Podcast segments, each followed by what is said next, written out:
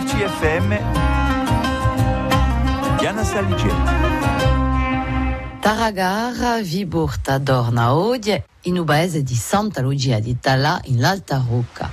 Si mandata con frequenza mora a Viera di Loliuno e oggi è scontra a Jean-Christophe Harry che è un produttore, fa usolio in uso paese e di noi uso mulino all'antica. Baladi che c'è una zoomere per fragna.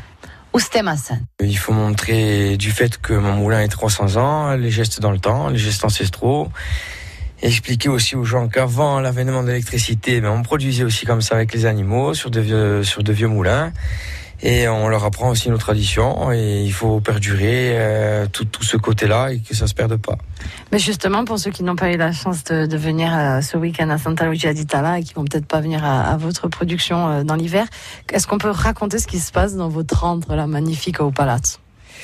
Alors euh, oui, bien sûr. Donc euh, dans un premier temps, je vais atteler l'âne. Donc euh, une, enfin ou mort ou cadichon, tout dépend. Ce sera plus mort, qui est une ânesse qui est plus qui est plus costaud. Ensuite, je vais commencer à incorporer les olives autour de la mule. Donc en fait, euh, je vais broyer avec la mule.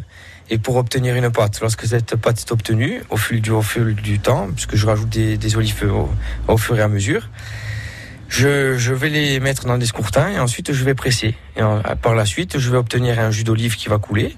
Et ce jus d'olive qui coulera, je suis obligé d'attendre entre 4 à 5 jours une décantation naturelle pour récupérer l'huile. Mais lors du pressage, lorsqu'on voit le, le jus couler euh, sur les scourtins.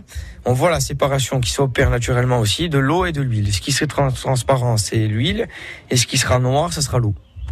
Très bien. Alors vous, vous avez une partie de votre production comme si à l'ancienne et une autre, bien sûr, dans un moulin plus moderne. Mais c'est important de garder euh, une frange de la production comme ça, avec de la traction animale, en quelque sorte.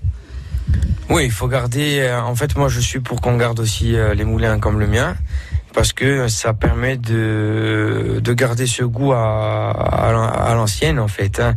C'est l'huile que faisaient nos anciens avec les scourtins, parce que le scourtin va donner un goût de paille qu'on peut pas retrouver dans un des moulins modernes qui sont tout en inox. Et là, la particularité, c'est qu'en fait, vous allez avoir un goût qui n'existe plus euh, avec les moulins modernes.